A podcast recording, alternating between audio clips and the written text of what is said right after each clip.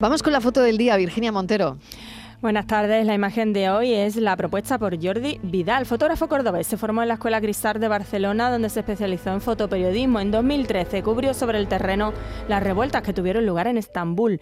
Luego regresó a España, aunque no fue hasta el año 2017 cuando se asentó en su ciudad natal como colaborador del Grupo Yoli. En la actualidad desarrolla su trabajo como fotógrafo freelance, compaginando su labor para distintas agencias de comunicación con otros proyectos relacionados con el marketing digital. Y ya saben nuestros oyentes que pueden ver la foto del día en nuestras redes sociales, en Facebook La Tarde con Mariló Maldonado y en Twitter arroba La Tarde Mariló.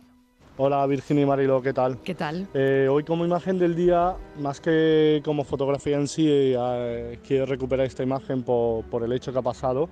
Es una, una foto que se publica hoy, bueno, aparte de en el diario El Correo, se publica en muchos otros medios de comunicación y se ven a los padres de Imar que pasaron ayer 10 horas de infarto tras el secuestro de su hijo recién, recién nacido.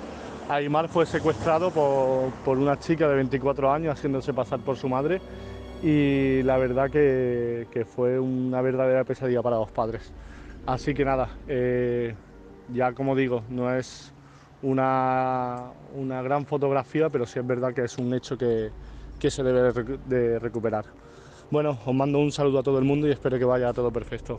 Buenas Fotoperiodistas tardes. que buscan la imagen del día, es qué duda cabe la imagen de Aymar enganchado a su madre y al lado su padre. Una historia la... que terminó con final feliz.